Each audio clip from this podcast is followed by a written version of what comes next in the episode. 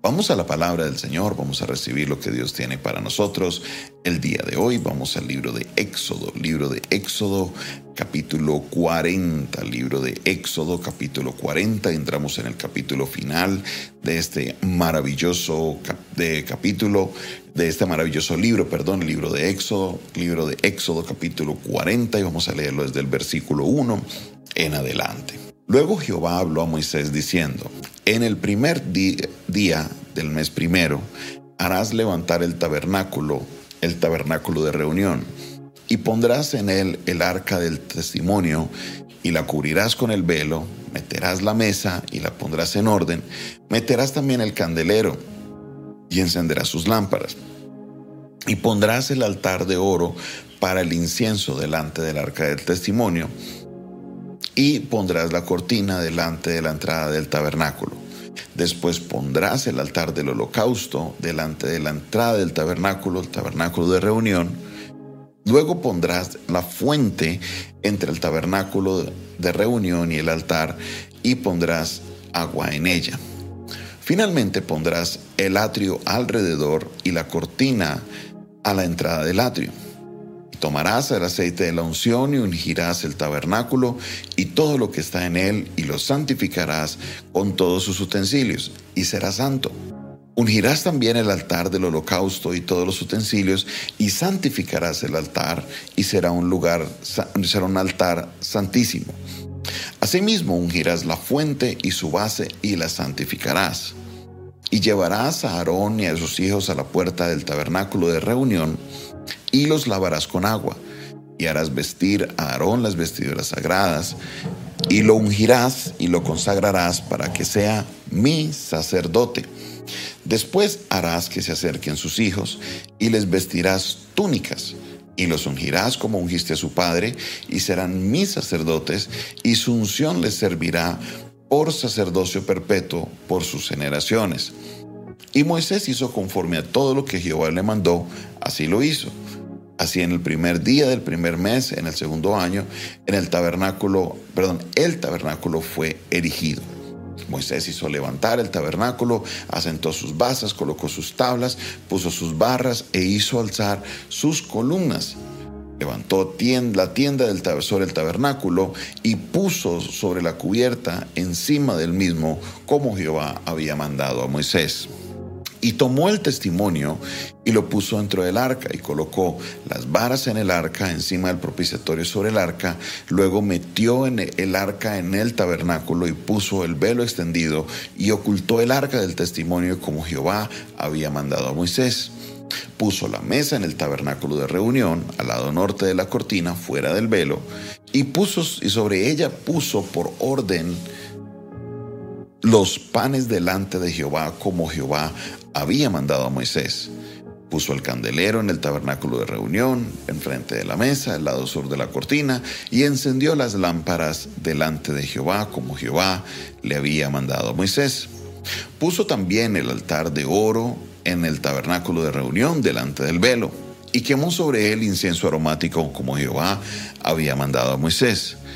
Puso asimismo a la entrada del tabernáculo, la, pero puso asimismo la cortina a la entrada del tabernáculo y colocó el altar del holocausto a la entrada del tabernáculo de reunión, del tabernáculo de reunión, y sacrificó sobre él holocausto y ofrenda como Jehová había mandado a Moisés. Y puso la fuente entre el tabernáculo y el altar de reunión, y en ella puso agua para lavar. Y Moisés y Aarón se lavaban en ella sus manos y sus pies cuando entraban en el tabernáculo de reunión y cuando se acercaban al altar, se lavaban como Jehová había mandado a Moisés. Finalmente erigió el atrio alrededor del tabernáculo del altar y puso la cortina a la entrada del atrio y así acabó Moisés la obra. Amén. Nos encontramos ya con esta parte final. Ahora viene Dios y vea, Dios, Dios es maravilloso porque Dios le da a Moisés la instrucción de cómo construirlo, la instrucción de cómo financiarlo y ahora también le dice la instrucción o también la construcción de cómo colocar las personas correctas a construirlo y ahora nos encontramos la instrucción de cómo se debe armar el tabernáculo. El orden que se deberían armar las cosas, cómo se debería armar y con esto obviamente cómo se debería desarmar. Le da la instrucción de cómo inaugurarlo, que debería ungirse todo para que quedara santificado, separado solamente para ese uso y por último que ungiera también a Aarón y a sus hijos. Aquí nos encontramos con este maravilloso final. Ya nos queda solamente un par de versículos para cerrar el capítulo 40 y por ende el libro del Éxodo. Pero acá encontramos ya a Moisés que dice, bueno, culminé la obra, Dios me dio la orden de cómo armarlo, lo armé, les mostré qué hacer en cada parte porque hizo sacrificio en el altar de bronce, quemó incienso en el altar de incienso, se colocaron los panes en la mesa, los panes de proposición, también se encendieron las lámparas. Moisés lo hace todo para que los sacerdotes que van a trabajar sepan el trabajo que deben hacer, sepan cómo se deben hacer las cosas, sepan cuál fue la instrucción de Dios.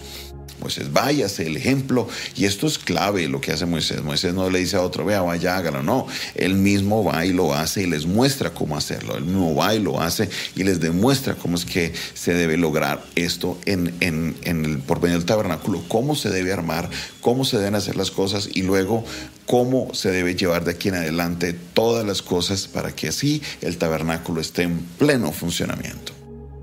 Encontramos una figura bien interesante y es una palabra que se utiliza muy a menudo y es la unción. Se habla de ungir a los sacerdotes y de ungir también todas las cosas del tabernáculo con aceite.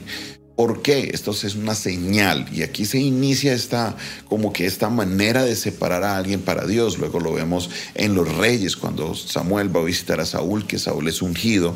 Luego también van a visitar a David y David también es ungido. Lo que sucede con la palabra ungir, la palabra ungir quiere decir eh, colocar aceite o frotar aceite sobre la persona o sobre, algún elemento. Entonces, eh, de esta palabra de la unción aparece luego más adelante que la unción en la que pudre el yugo, y entonces empezamos a darle un significado a la palabra unción que es contemporáneo cuando hablamos de unción. Muchas personas hablan del poder que una persona Dios le ha dado para hacer cosas milagrosas. Cuando se habla del ungido de Jehová, se piensa que hablan de pastores, de personas específicas, cuando eh, eh, estos son significados que están un poco alejados de lo que es el certificado original de la palabra ungir. La palabra ungir quiere decir que es una persona a la cual se le ha colocado aceite, o se le ha frotado aceite, aceite de la unción. Obviamente el aceite era un aceite aromático y cuando la persona llegaba a un lugar, pues ese aroma, ese aroma lo, seguía. Por eso dice, unges mi cabeza con aceite. David le dice al Señor en el Salmo 23. Pero, ¿qué es la unción el día de hoy? Cuando hablamos de unción, ¿de qué se está hablando? O sea, obviamente es algo que tiene que estar conectado con el aceite, con ese aroma del Señor. Eh, pero tenemos que entender algo bien importante, que la palabra Mesías es justamente el ungido que la palabra Mesías es la palabra ungido. Cuando nosotros vamos a mirar a la persona, ¿quién es el Mesías? El Mesías es Jesucristo. En el Antiguo Testamento se utilizaba la palabra el ungido de Jehová. Por ejemplo, cuando David se refería a Saúl, decía, no toquen al ungido de Jehová. Es más, había una persona que creía que le iban a dar recompensa por haber matado a Saúl en su último momento y lo que pasó fue que perdió su vida porque, Dios, porque David había dicho, no se toca al ungido de Jehová.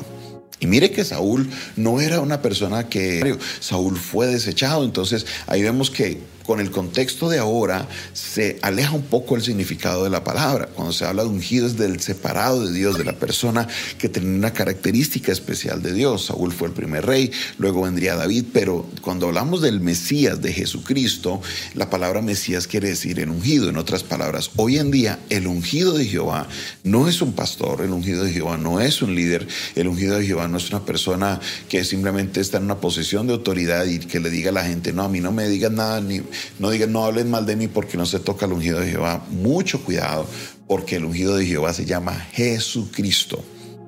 Hoy en día el ungido es Jesús. No más. Puede que nosotros, al tener a Jesús en nosotros, porque cuando operamos, cuando predicamos, cuando llamamos la palabra, cuando oramos por los enfermos, dice la palabra, ya no vivo yo, ahora Cristo es el que vive en mí. Yo actúo en el poder que Cristo hace porque ahora Cristo está en mí, pero no es porque yo tenga esa unción. El que tiene la unción es Cristo. Cristo. La palabra ungido es esa, Mesías, Cristo. La palabra Cristo es esa, el elegido, el ungido. Entonces, hoy en día utilizamos mucho esa palabra libremente. No es que la unción de este, es que la unción del otro, es que la unción, la unción. No es que Él es el ungido. Ojo, el ungido de Jehová se llama Jesucristo, no más. Yo no soy el ungido de Jehová. Le pido el favor que no me diga el ungido de Jehová, porque el ungido de Jehová es Jesucristo. Si yo acepto ese título, estoy entrando en terrenos peligrosos, porque ese título le corresponde al ungido, que es Jesús. Él es el ungido del Señor. No nos dejemos llevar por este cambio de terminología. ¿Por qué? Porque este cambio de terminología viene dentro de una estructura piramidal de la iglesia donde todos quieren seguir al mayor, al pastor, y entonces el pastor se volvió un ejecutivo del cual no se puede hablar, del cual no se puede decir nada y queremos que protegerlo y, se entra como en una, en una discusión sobre la unción y el ungido y que este tiene más unción y que este tiene menos unción y como si hubiera un uncionómetro que usted pudiera ahí como medir la unción de la persona. No operamos bajo el mismo poder, el de Cristo. Cristo dijo, y cosas mayores harán ustedes si, si las hacen en mi nombre, pero no las haremos en nuestra propia unción. La haremos porque Cristo está en nosotros, porque Cristo va a hacer la obra. Él es el que va a hacer la obra, no nosotros. Entonces tenemos que evitar nosotros como pueblo utilizar ese vocabulario hacia personas o digamos, mire, Dios usa a esta persona grandemente, perfecto. Mire, Dios usa a esta persona, pero ya busque esta persona sea el ungido. Ojo, he escuchado de líderes, de pastores que le dicen a la gente, no hable mal de mí porque no se toca el ungido de Jehová. Y es algo desafortunadamente muy común, que no debería suceder, porque una persona que tenga un mínimo conocimiento de teología sabe que la palabra es Mesías, quiere decir el ungido.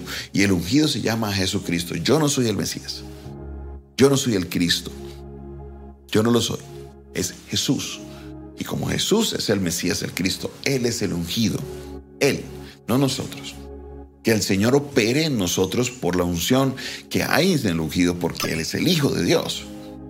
Yo haré lo que el Señor me permita hacer en su alcance pidiéndole al Señor que me use, claro que sí, Señor, que, eh, que, que, me use para llevar palabra, para llevar oración, para llevar sanidad, para llevar liberación, sí, pero yo no actúo en mi unción, yo lo hago en la unción de Jesucristo, el ungido de Jehová. Él es el ungido. Entendamos muy bien este contexto y tratemos de no entrar en este tipo de terminologías que pueden ser peligrosas, porque podemos estar colocando a alguien en un pedestal que no le corresponde. Es muy común del humano querer colocar a otra persona o a algo en ese pedestal de importancia, pero no debe ser así. El único que debe estar en ese pedestal es aquel que a la que toda rodilla se doblará y toda lengua confesará que Él es el Señor. A los pies de Jesús nos arrodillamos ante el verdadero ungido de Jehová. Padre Celestial, te damos gracias por tu palabra, gracias Señor, porque de verdad que tu palabra nos habla, nos enseña, nos abre los ojos y nos lleva Señor a comprender los términos que hay en tu palabra para evitar cometer errores. Señor, guíanos, dirígenos, muéstranos el camino. Queremos hacer tu voluntad, manifiéstate con poder a cada una de nuestras vidas. Señor Todopoderoso, que todos los que están aquí presentes puedan ir y orar por los enfermos, puedan ir y imponer sus manos sobre las personas y entender que no es la unción que ellos tienen, estamos orando la unción de Jesucristo que está en nosotros. Úsanos, Señor, porque queremos ser útiles en tus manos. En el nombre de Jesús. Amén. Amén y amén. Esta fue una producción del Departamento de Comunicaciones del Centro de Fe y Esperanza, la Iglesia de los Altares, un consejo oportuno en un momento de crisis. Se despide de ustedes su pastor y amigo Jonathan Castañeda, quien les bendice el día de hoy y les invita a que se suscriban a nuestro canal, hágale clic ahí a suscribirse, hágale clic ahí a la campanita para que recibas todas las notificaciones de nuestro canal. También te invito para que nos sigas en las redes sociales como arroba pastor Jonathan oficial, arroba pastor Jonathan oficial, TikTok, Instagram, Twitter, Twitch, bueno, todas las redes sociales, arroba pastor Jonathan oficial. También te invitamos para que puedas contactarte directamente con nosotros al WhatsApp 316-617-7888, 316-617-7888. Si me escribes fuera de Colombia, colocas más 57 y así nos llegará el mensaje, ya que este es un WhatsApp internacional. Si quieres sembrar una ofrenda, tenemos el Neki disponible y también el David Plata y Transfilla 316-617-7888, 316-617-7888. Tenemos el sistema de Zelle disponible en Estados Unidos, también PayPal. Escríbanos por interno y enviaremos la información. Dios te bendiga, Dios te guarde